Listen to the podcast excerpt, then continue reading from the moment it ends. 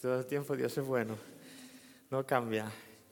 Qué bueno poder celebrar estas cosas, ¿verdad? Que podemos poder, eh, cuando sentimos avance en el Señor, y eso es lo que Él quiere de, nosotros, el que podamos, que podamos avanzar en Él, que podamos no, no, detenernos.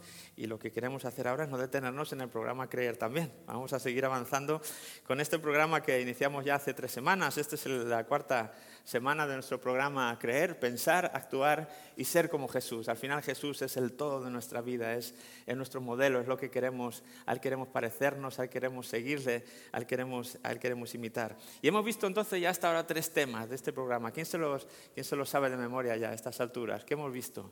Venga, Dios, ¿qué más?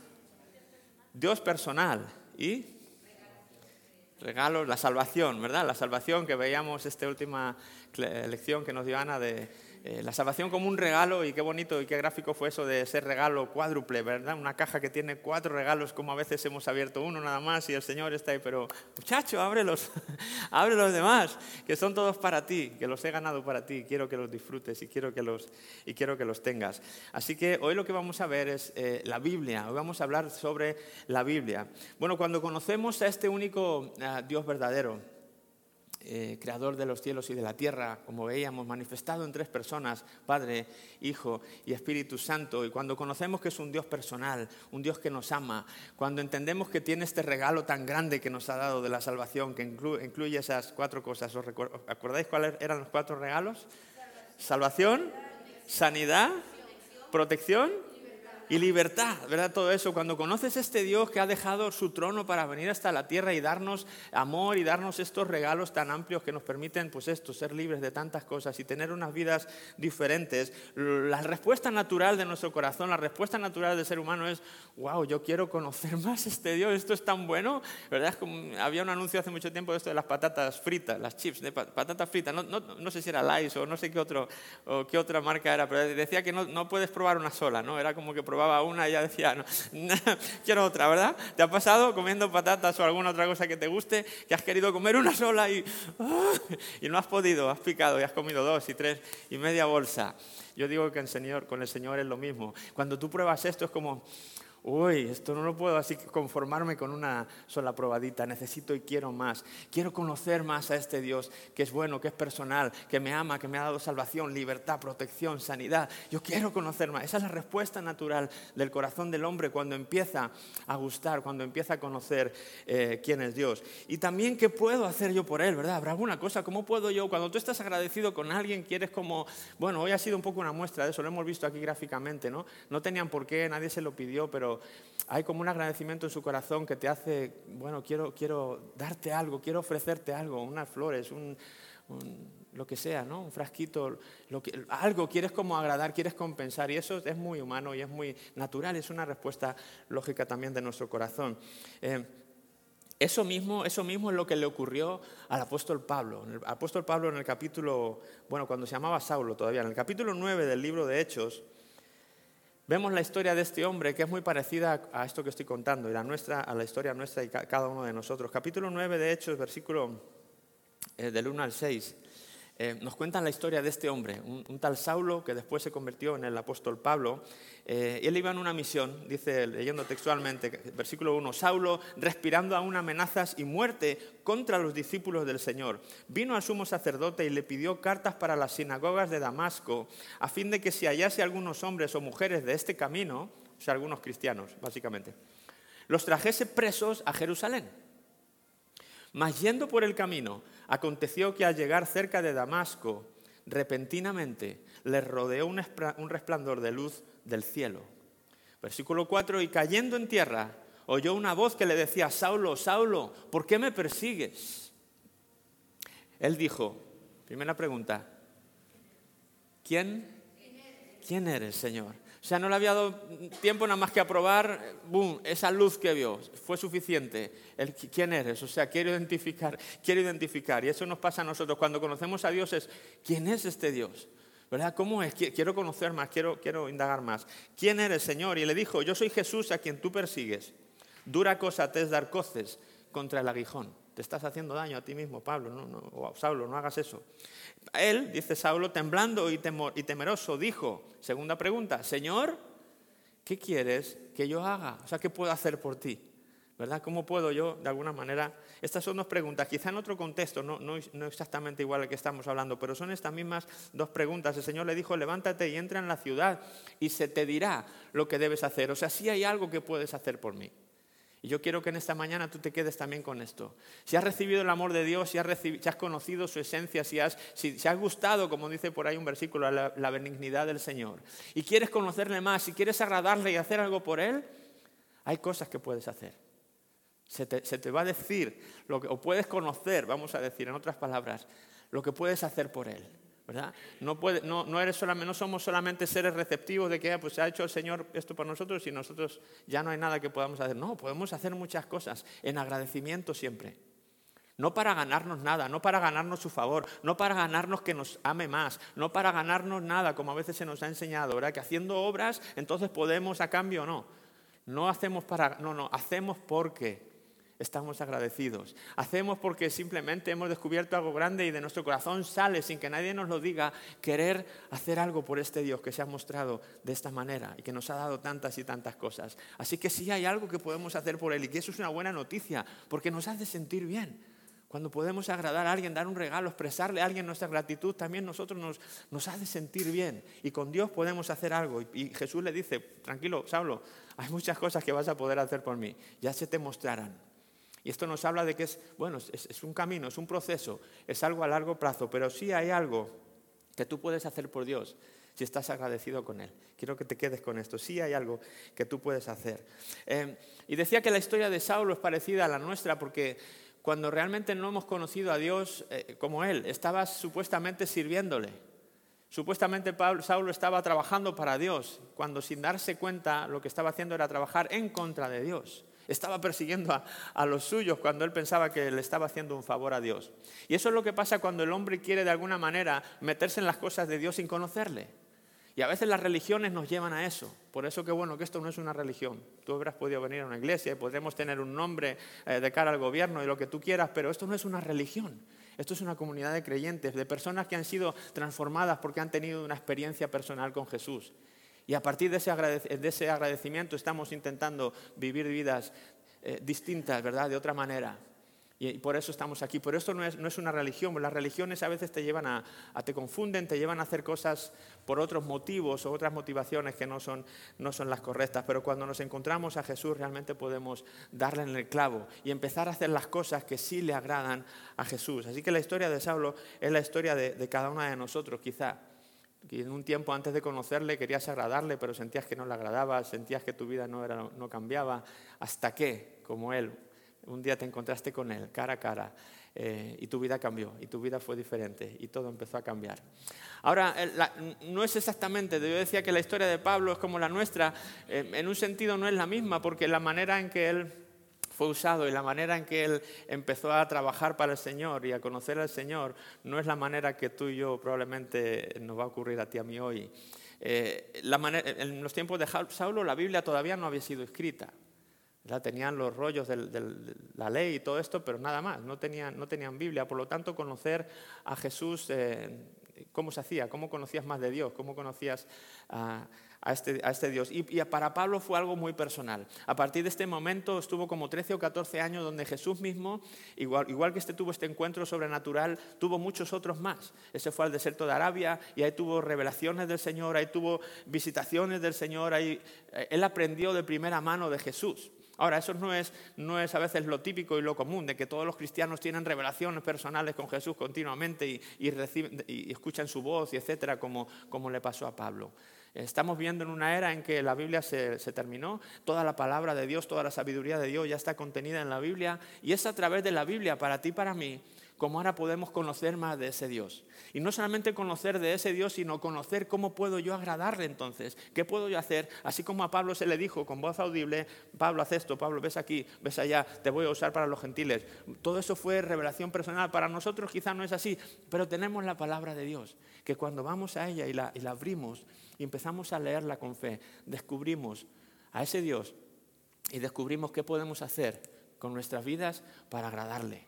Ahí está todo escrito, no necesitas más. Hay personas que siguen buscando, pero es que yo quiero tener los encuentros de Pablo, pero es que yo quiero así como, ¿verdad? Esa luz que me tire para atrás. Y que A veces quedamos en ese sensacionalismo y, y, emocionalismo y queremos como que esto del espíritu sea algo como muy sobrenatural.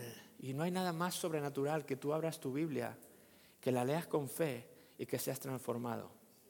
No hay nada más sobrenatural que eso. A lo mejor no es tan emocionante ni tan espectacular pero no deja de ser divino. No deja de ser divino.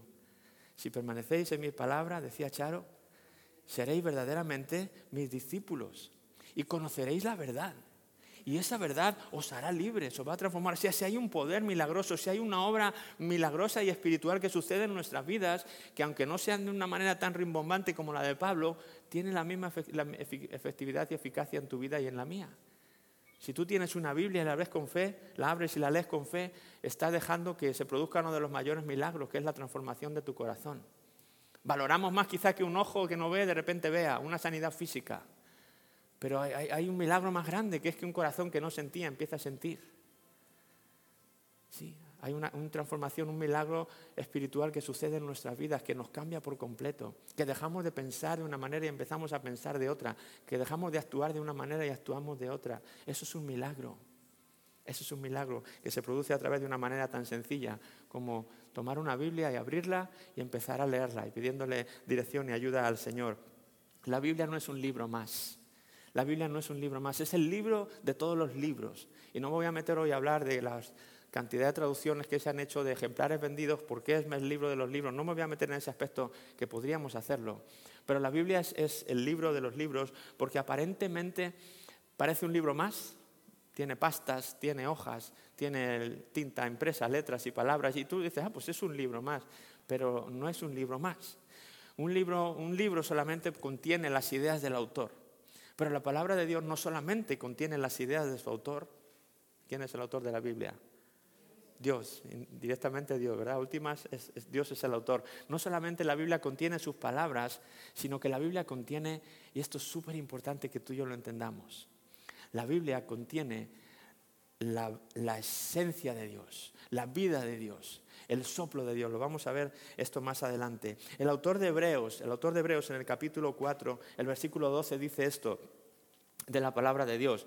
Pues la palabra de Dios es viva y eficaz o viva y poderosa, dice la traducción, esta nueva traducción viviente. La palabra de Dios es viva, poderosa. Reina Valera dice viva y eficaz. Pero los dos coinciden en la misma, las dos traducciones coinciden en la misma palabra. La palabra de Dios es viva. Cuando tú estás leyendo la Biblia no es un libro muerto, no es un libro que solamente te transmite información. Es un libro que, tiene, que contiene en sus páginas la vida y la esencia de Dios. Y esto es espectacular, esto esto es, por eso la Biblia es un libro distinto y diferente a todo. Jesús mismo cuando habla de la palabra de Dios dice que el cielo y la tierra desaparecerán, pero sus palabras no desaparecerán jamás. Las palabras de Dios no desaparecen, están escritas en la Biblia y podríamos quemar todas las Biblias y ahora hasta los dispositivos electrónicos y la palabra de Dios no desaparecería nunca, porque tiene vida propia. ¿Sí? Pero cuando abrimos una Biblia, unas páginas de la Biblia o una aplicación informática ahora, una tablet, un teléfono, donde sea que tú la leas, eh, no lo veas como una app más o como un libro más. Di, esto tiene vida propia y la capacidad de cambiarme y de transformarme. Y cuando tú abordas la palabra de Dios de esa manera, cosas suceden, empiezan a hacer cambios aquí, en lo más hondo de tu corazón. Jesús dijo también, la gente no vive solo de pan, sino de cada palabra que sale de la boca de Dios. Mateo 4:4. O sea, no, solo, no solo vivimos, o sea, la vida física y el, el, alimento que nos produce el alimento normal de nuestros cuerpos, eso es lo que nos da vida. Tú dejas de, tú dejas de comer físicamente y aguantas X días, pero llega un momento en que tu cuerpo dice, ya no puedo más y muere. Espiritualmente es lo mismo. Si, si, dejamos de comer la palabra de Dios, al final morimos. No recibimos la vida y morimos espiritualmente. No podemos darnos ese lujo. ¿Sabes? Cualquier otro libro Cualquier otro libro puede animarme, puede, puede informarme, ¿verdad? Puede, ser, eh, puede de alguna manera cambiar en mí ciertas cositas, incluso puede inspirarme. Hay libros inspiradores que llevan a, personas a hacer grandes cosas y hacer grandes cambios en, su, en, su, humanidad, en sus fuerzas. Y eso está bien. Pero todo eso lo hace la Biblia también. La Biblia te informa, la Biblia te anima, la, Biblia, la Biblia este, te inspira. Pero lo que no hace ningún otro libro que la Biblia sí hace es que la Biblia es inspiradora. Sí, la Biblia es inspiradora. No inspiradora, sino inspirada. Si los libros son inspirados, la Biblia, además de ser inspiradora, perdón, los libros son inspiradores, la Biblia, además de ser inspiradora, es inspirada. Mira este versículo. Quiero que lo, ¿dónde ha salido esta palabra tan rara que no usamos en nuestros días? Segunda de Timoteo, capítulo 3, versículos 16 y 17. Este mismo Pablo, este mismo Saulo que tuvo este encuentro con Jesús, más adelante le está escribiendo a un líder de una iglesia, Timoteo, y le dice estas palabras acerca de la palabra de Dios. Le dice, toda la escritura, todo lo que Dios ha, ha dicho, ha dejado plasmado en la escritura, o sea, toda la Biblia, vamos a decirlo desde Génesis hasta Apocalipsis, toda la escritura, toda la Biblia, es, ¿qué dice ahí? Inspirada por Dios.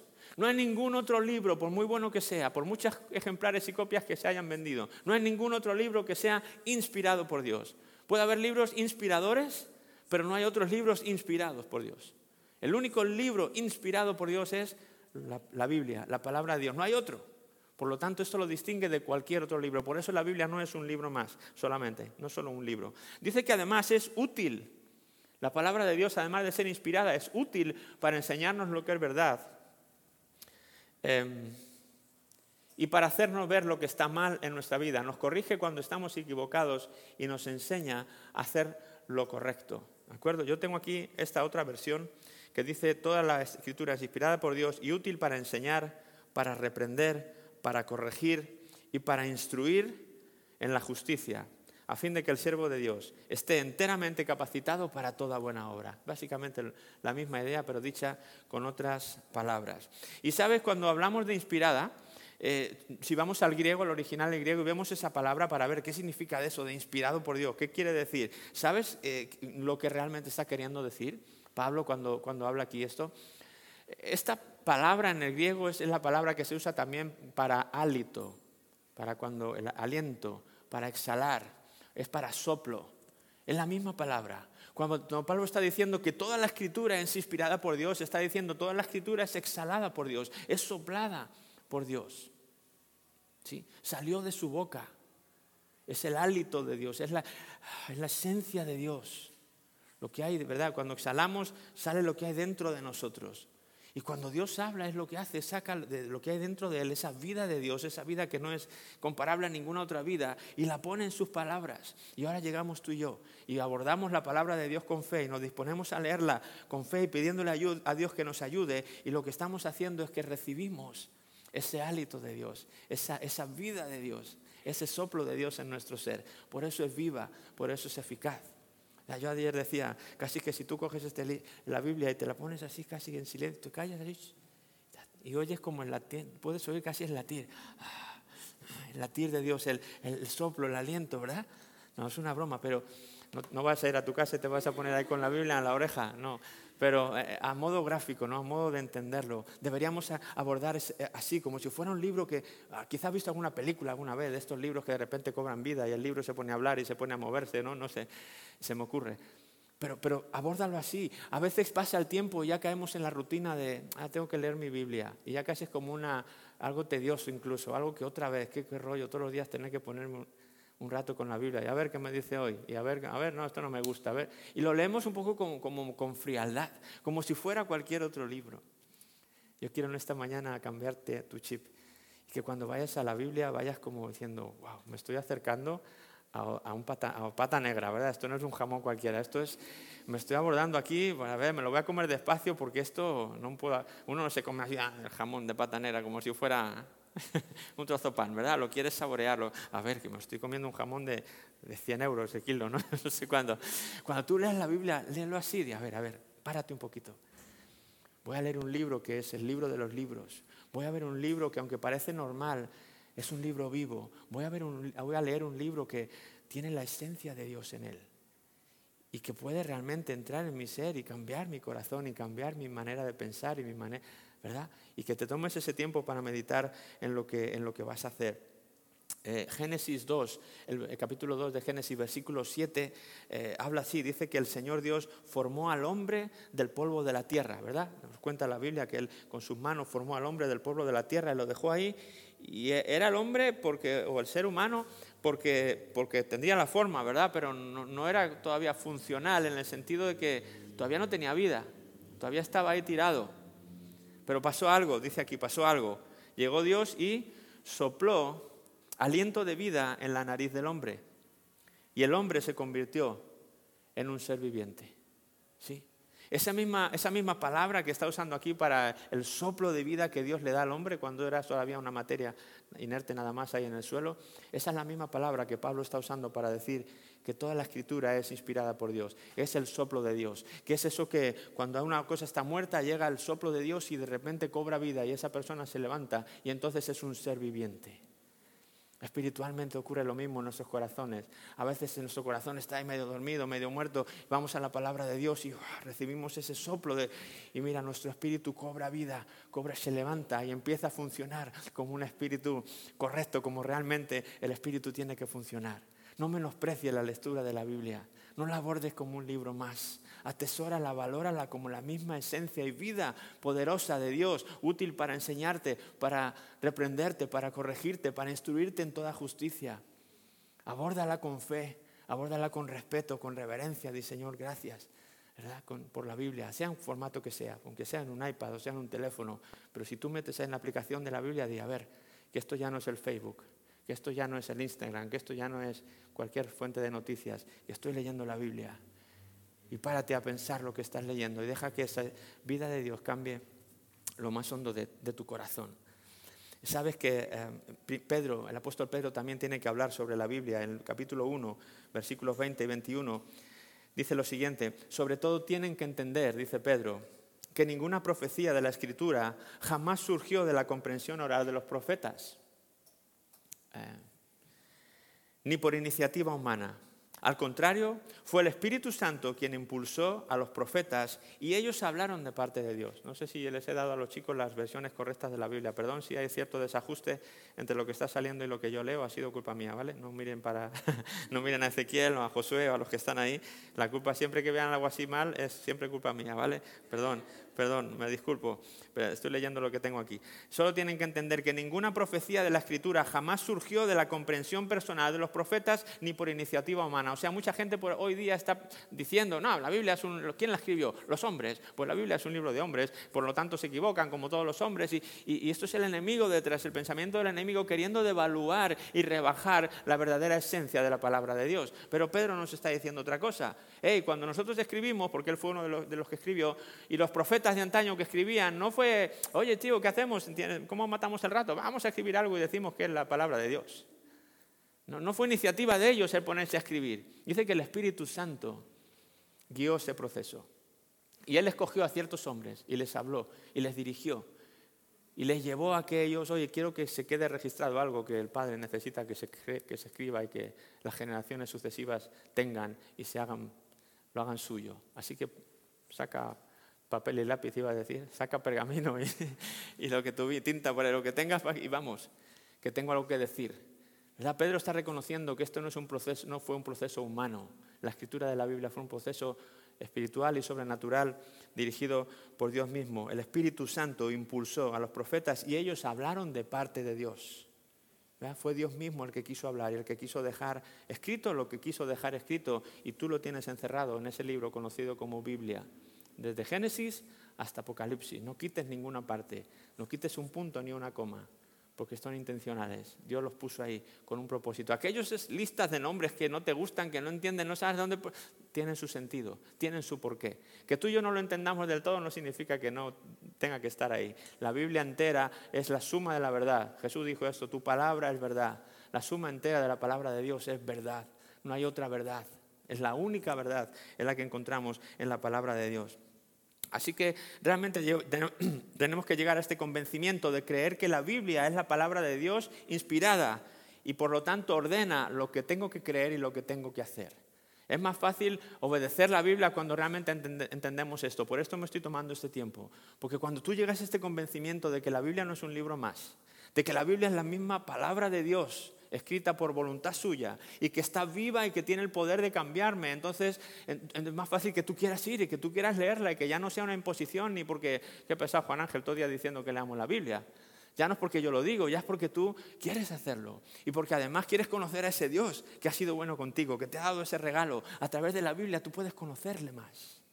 Tú puedes conocerle más. No le vas a conocer de ninguna otra manera mejor que leyendo la Biblia. Claro que puedes orar y puedes adorar y puedes hacer muchas cosas, pero el conocimiento lo vas a, lo vas a adquirir de la palabra de Dios. La, la, basura que el mundo durante tantos años ha metido en nuestra mente y sigue entrando en nuestra mente, la palabra de Dios es la que, es la que hace que todo eso sea, pues salga de ahí, tengamos mentes limpias y mentes, eh, mentes enfocadas y mentes que piensan correctamente como debemos pensar. Sí, había, veces una, había una abuelita una vez, llegó su nieto y le dijo, abuela, tú siempre estás leyendo la Biblia, siempre que vengo te encuentro leyendo la Biblia. Dijo, sí, hijo, es lo que me gusta hacer. Y le dijo, pero pues no sé para qué la lees tanto si luego no te acuerdas de nada. la abuelita dijo, mira, hijo, llevas razón, no me acuerdo de nada, pero ¿sabes qué? Te voy a decir una cosa. La Biblia es como un colador, donde tú intentas echar agua. Probablemente el colador no retiene nada, pero ¿sabes qué pasa? Que siempre está limpio. Y así pasa con nuestra mente, así pasa con nuestro corazón. Quizás no recuerdas todo lo que lees, quizás no se te queda todo lo que has... No pasa nada, pero tu mente está limpia, tu corazón se está limpiando, tu espíritu se está limpiando. Y eso es suficiente no quieras, es que no, hay gente ahí que dice, wow, ¿cuántos versículos sabes de memoria? Olvídate si los sabes de memoria o si sabes menos que otros. No importa, tú haces el hábito de ir a la palabra de Dios cada día, porque eso es limpieza, eso es conocimiento de Dios, eso es transformación interior y de eso se trata, de que tú crezcas y de que yo crezca y seamos, seamos transformados. Así que eh, quiero mencionarte rápidamente estas cuatro cosas que eh, en segunda de Timoteo Pablo le está diciendo a este Timoteo, que la palabra de Dios es viva, eh, eficaz, es poderosa, que todas las palabras, toda la escritura ha sido inspirada por Dios, decía, y útil para enseñar, para reprender, para corregir y para instruir en justicia. ¿Qué significan esas cuatro palabras? Muy, muy breve, lo que la Biblia va a hacer para ti y para mí. cuando habla de que la Biblia es útil para enseñar, bueno, primeramente tenemos que ir con corazones dispuestos a ser enseñados. Hay veces que pensamos, algunos piensan que ya lo saben todo y por eso ya no leen la Biblia. Pobrecitos. ¿Verdad? Siempre, por mucho que hayamos estudiado, por muchas vidas que seminarios y títulos universitarios que pudiéramos sacar en la Biblia, la Biblia siempre te va a enseñar algo nuevo. Siempre, la Biblia nos va a enseñar, nos va a enseñar teología, nos va a enseñar eh, lo que es pues, todo lo correcto acerca de Dios y cómo Dios es y todo, todo esto que puedes estudiar años, pero no solamente un libro teológico, no es solamente un libro de teología, la Biblia es un libro práctico. Y de hecho, eso a mí es lo que más me encanta. Yo cuando fui a estudiar, estudié teología práctica. Es una rama de la teología que es la que más me gusta. Bueno, en el estudio para hacer algo con ello, no solamente para llenarme la cabeza de ideas. Sí, es, así de práctica. La Biblia nos enseña cómo crecer en nuestra relación con Dios, nos enseña a encontrar la libertad de adicciones, nos enseña cómo encontramos esperanza de la depresión, de la ansiedad, de la preocupación, cómo tener eh, sanidad para nuestras heridas, como hemos dicho, buenos principios para el matrimonio, para la educación de los hijos, para las finanzas. Es tantas y tantas cosas prácticas que podemos encontrar en la Biblia. Realmente la Biblia va a hablar a todos los ámbitos de tu vida. Va a hablar sobre tu trabajo, te va a hablar sobre tu familia, seas padre, seas hijo, seas esposo, seas lo que sea. Dios te va a hablar de lo que puedes hacer en ese aspecto de tu vida, sobre tu finanzas, sobre todo lo que tú quieras. La Biblia te va a enseñar. La Biblia te va a enseñar algo y la idea es que podamos abrir nuestros oídos y dejar que eso entre en nuestro corazón y en, nuestro, nuestra mente y en nuestro corazón para poder hacerlo. Eh, después reprender. Cuando habla de reprender, no te imagines a Dios diciendo, ven aquí, con la varita en la mano, ¿verdad? Como los antiguos maestros de la escuela que cuando no te, reprendían, ¿verdad? O los papás a lo mejor te reprendían con un tirón de aquí, de, ah, son métodos antiguos, los jóvenes están diciendo ¿qué? Pero antes esas cosas pasaban más, ¿no? Quizá hoy siguen pasando también, pero era una reprensión la que nadie quería nada que ver con la reprensión, ¿verdad? No, a mí que no me reprendan, que eso no es divertido, eso no me gusta. Y cuando oímos palabras como esta, quizá pensamos que Dios es igual, pero Dios no reprende como nosotros reprendemos lo que tiene que ver aquí con reprensión, lo que está hablando Pablo aquí, de que la Biblia nos reprende, realmente es que la Biblia nos, nos ayuda a que tengamos un convencimiento personal de nuestros errores, de nuestro pecado, de las cosas que no hemos hecho o que no estamos haciendo bien. Y no es una imposición de aquí, pues cambias o cambias, con una vara en la mano. No, no, Dios no es así, el Espíritu Santo no es así. No te va a sacar la vara para asustarte. El Espíritu Santo te va a traer un convencimiento personal, interior, hey, eso, mira, esto, si lo haces así, te va a ir mejor en la vida. Mira, Él tiene su manera de hablarnos. Pero es eso que te hace llegar a ese convencimiento de decir, sí, Señor, es verdad, esto lo estoy haciendo mal, tengo que cambiarlo, quiero cambiarlo, porque quiero agradarte, porque te he descubierto y he descubierto los regalos que me has hecho y, y quiero cambiar mi vida para ti, Señor. Enséñame más, corrígeme más, repréndeme más, repréndeme más, enséñame lo que no esté, para que yo esté convencido de esas cosas y yo mismo, por iniciativa propia, lo quiera cambiar. De eso habla la reprensión. Después habla de corregir, algo parecido, reprender, corregir. Aquí corregir tiene que, más, tiene que ver más eh, con lo que es como enderezar algo que se ha torcido. La palabra original tiene que ver con eso, algo que se ha torcido y que tú lo quieres poner derecho, ¿verdad? Eh, tiene que ver con nuestro carácter, como a veces el pecado con el que venimos a este mundo nos hace ser eso, pues que nos torzamos y que interiormente pues no somos personas 100% eh, rectas en todos los sentidos, no, estamos doblados de alguna manera. Y la Biblia nos va a enseñar a que podamos arreglar nuestro carácter, podamos recuperar un poco ese estado de rectitud, ¿verdad? Que originalmente deberíamos tener todos y cada uno de nosotros y que ninguno tenemos. Pero la Biblia nos enseña, nos corrige, nos hace estar un poquito más rectos, por así decirlo, en lo que es nuestra esencia. Ya no tiene que ver tanto con lo que hago, sino con lo que soy. Tiene que ver más con mi carácter, con cómo soy. El Señor quiere corregirte, cómo eres, por amor, porque te ama y porque me ama, quiere corregirme como soy, porque sabe que me va a ir mejor. Todo lo que Dios hace, la instrucción, la corrección, la, reprensión, es por amor, es porque quiere que seas la mejor versión de ti mismo. nos quiere arreglar, por así decirlo, nos quiere dejar guapos, nos quiere dejar bien, ¿verdad? Para nosotros mismos, para nuestro propio beneficio. Eso es, eso es corregir, la palabra de Dios va a hacer eso en tu vida también. Y después instruir instruir en justicia. Tiene que ver esto con lo que es eh, la madurez. Es el término que se usa para cuando los padres eh, hacen algo para que, para que sus hijos crezcan y vayan madurando como personas, por así decirlo. No tiene que ver tanto con la corrección de las cosas que has hecho mal, sino con que sean, llegan a ser personas maduras, personas bien formadas en todos los sentidos. De esto tiene que ver lo de instruir, eh, instruir en justicia. Y esto lo hace también la Biblia para ti, para mí. Vas a ver que mucho de, este, de esta mucha mucha de esta madurez que la Biblia nos propone la vamos a conseguir a través de la disciplina. Vamos a ver muchas, eh, muchas ánimos o instrucciones a que, oye, lee la palabra de Dios, no dejes de leer la palabra de Dios, oye, no dejes de orar, no dejes de congregarte. Son consejos, son muchas cosas que, que nos dan, que necesitan disciplina de nuestra parte. Que no es fácil todos los días sacar un tiempo para leer, yo lo sé. Que no es fácil todos los días sacar un rato para orar, y yo lo sé. Que no es fácil venir y congregarte con, con o venir aquí a reunirte con, esta comunidad, con la iglesia, con tus hermanos, con tus hermanas. Y hay días que, ay, que ya no estoy cansado, hoy no puedo, hoy no voy, ¿verdad? Eh, se, necesita disciplina. Tienes que verte espiritualmente como, un músico, como un atleta, como esa gente es disciplinada. Si no tienen disciplina, no van a poder tocar su instrumento bien o, sobresalir en su, en ámbito deportivo. Necesitas una constancia, una disciplina en, ese, en ese área. Espiritualmente es igual, la Biblia nos anima a, madurar y mucha de esa madurez va a venir a... La Biblia nos enseña que, hey, disciplínate. Empieza a disciplinarte, aunque cueste, pero luego vas a tener los frutos. ¿Cómo se alegra luego el atleta que perseveró cuando tiene la medalla olímpica, verdad? En ese sentido, ah, dice, ay, mereció la pena todo el entrenamiento, todo el esfuerzo, todo.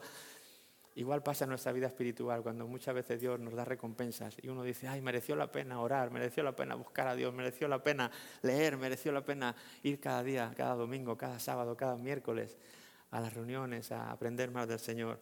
De todo esto es lo que la Biblia, la Biblia va a hacer eh, por ti. Y bueno, quiero, quiero terminar aquí, vamos a ponernos en pie. La Biblia es todo esto para ti o quiere ser todo esto para ti, para mí. Pero la Biblia no funciona si solamente son buenas intenciones. Si todo esto ha quedado como muy bonito, pero no, no ponemos de nuestra parte ahora y hacemos, eh, se ha quedado cojo. Esto, esto no va a funcionar. Santiago nos habla, Santiago en su libro nos dice que no seamos solamente oidores de su palabra, sino que seamos hacedores de la palabra, porque si no nos estamos engañando a nosotros mismos. Por lo tanto, la Biblia no es un libro solo para ser leído, es un libro para ser obedecido también. Jesús habló del, prudente y el insensato, que construye una casa sobre la arena o que la construye sobre la roca. Y él dice que el que la construye sobre la roca es aquel que oye la palabra y la obedece. El que solamente la oye está muy bien, pero es el que construye una casa, como el que construye una casa sobre la arena. El día que viene la tormenta y la lluvia, esa casa se viene abajo. Te, valió, te sirvió para un tiempo, hasta que vino la, la tormenta. Después te quedaste sin nada. Eso es lo que pasa cuando solo leemos. Así que no te quedes ahí. Si decides eh, leer y disciplinarte y volver a leer, eso te va a transformar, pero te va a transformar a medida que tú colaboras con eso y empiezas a poner por obra la palabra de Dios. Quiero dejarte de tarea esta semana que a lo largo de esta semana, cuando tú puedas, eh, vayas al segundo libro de Reyes en el Antiguo Testamento. Segunda de Reyes, capítulo 22. Es bien fácil. 2, 2, 2. Segunda de Reyes, 22. 2 Reyes, 2, 2. Puedes leerte el 23 también. Te voy a dejar el 22 y el 23. Y vas a encontrar la vida de, de un tal Josías. Josías fue un rey de Israel. Y Josías fue un rey que me encanta esta historia cada vez que la leo, porque fue un ejemplo de lo que la palabra de Dios hace en, nuestras vidas. Dice que este, para, rápidamente para decirte, Josías mandó reconstruir el templo de Dios, que estaba en ruinas. Y cuando estaban los constructores reconstruyendo aquello, encontraron por ahí un libro entre los escombros, entre las ruinas del templo. ¿Esto qué es? Ah, este es esto era la antigua ley que tenían los israelitas. decían que era la palabra de Dios y ah, llevárselo al rey, llevárselo al rey para que lo, lo hemos encontrado ahí, pues llevárselo al rey a ver qué es. Entonces sumo sacerdote cogió esa palabra de Dios, digamos la Biblia, cogió la Biblia y le dijo al rey, mire, estábamos haciendo la obra y los, eh, los constructores encontraron este libro, me lo dieron a mí y yo se lo quiero traer a usted para que lo lea. A ver, lémelo, lémelo. Empezaron a leerle la palabra de Dios al rey Josías. ¿Y sabes lo que empezó a hacer? Se empezó a angustiar, porque dijo, ah, pues todo eso que dice ahí, que deberíamos hacer, no lo estamos haciendo. Y de repente empezó a hilar cabos, por eso no nos va bien. Por eso no prosperamos, por eso no, porque y se arrepintió delante de Dios y dispuso en su corazón empezar a hacer todo lo que en ese libro decía que se debía de hacer y empezó a quitar altares y empezó a quitar eh, todas las cosas que, Dios, cosas que habían levantado a sus dioses. Ah, era, una, era, un, era un desastre en ese tiempo. El pueblo de Dios no vivía como el pueblo de Dios. Había mezclado, hay otras religiones, otros ídolos, otras, había compraventa de cosas. Había un desastre en todos los sentidos. Eh, y cuando José se da cuenta, dice, no, todo esto hay que arreglarlo. Aquí incluso habla de la fiesta de la Pascua. ¿Cuándo hace que no hacemos la Pascua? Hay que hacerla, hay que instituir esta. Y él empieza a cambiar, a quitar, a poner, a reformar. Y dice que Dios escucha. Y que todo el mal que había pensado traer a la nación, dijo, no lo voy a traer. Me arrepiento de haber, no voy a traer por, el corazón, por lo que este hombre ha decidido. Y hasta que tú, mientras tú ibas, le dice a Josías, nada de esto malo te ocurrirá, no ocurrirá nada a tu pueblo. Todo porque una persona decidió no solamente escuchar lo que la ley tenía que decir, sino ponerlo por obra. Cuando tú obedeces lo que la palabra de Dios dice, entonces eres imparable no solo a, nivel interno, sino que entras en los propósitos de Dios y tu vida es agradable a Él en todos los sentidos y eres una herramienta útil, que, afilada, que el Señor puede usar para traer salvación a otros, para traer libertad a otros, para empezar a ser usado como Pablo así fue usado para los gentiles. Tu vida y mi vida va a ser usada también cuando descubres la palabra de Dios y te dispones de todo corazón a obedecerla. ¿Qué te parece?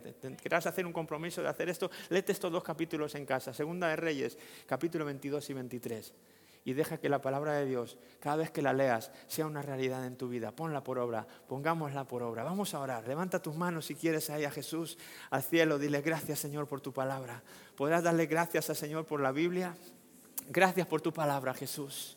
Gracias por ella. Señor, gracias porque tu palabra no es un libro más. Señor, en esta mañana reconocemos que la Biblia, tu palabra, tiene en sí este aliento tuyo, Señor, este hálito de vida. Entendemos y declaramos que es vida viva y eficaz y poderosa para hacer esta obra en nuestro corazón, para enseñarnos, para corregirnos, para reprendernos, para instruirnos en toda justicia, Señor. Queremos ser corregidos, queremos ser enseñados en esta mañana. Queremos que tu palabra sea aquello que gobierne nuestra mente. Queremos que tu palabra sea lo que gobierne nuestras acciones y nuestro corazón. Señor. Queremos conocerte más, Señor. Queremos agradarte más porque estamos enamorados de ti, Señor. Porque te hemos conocido y queremos conocerte más.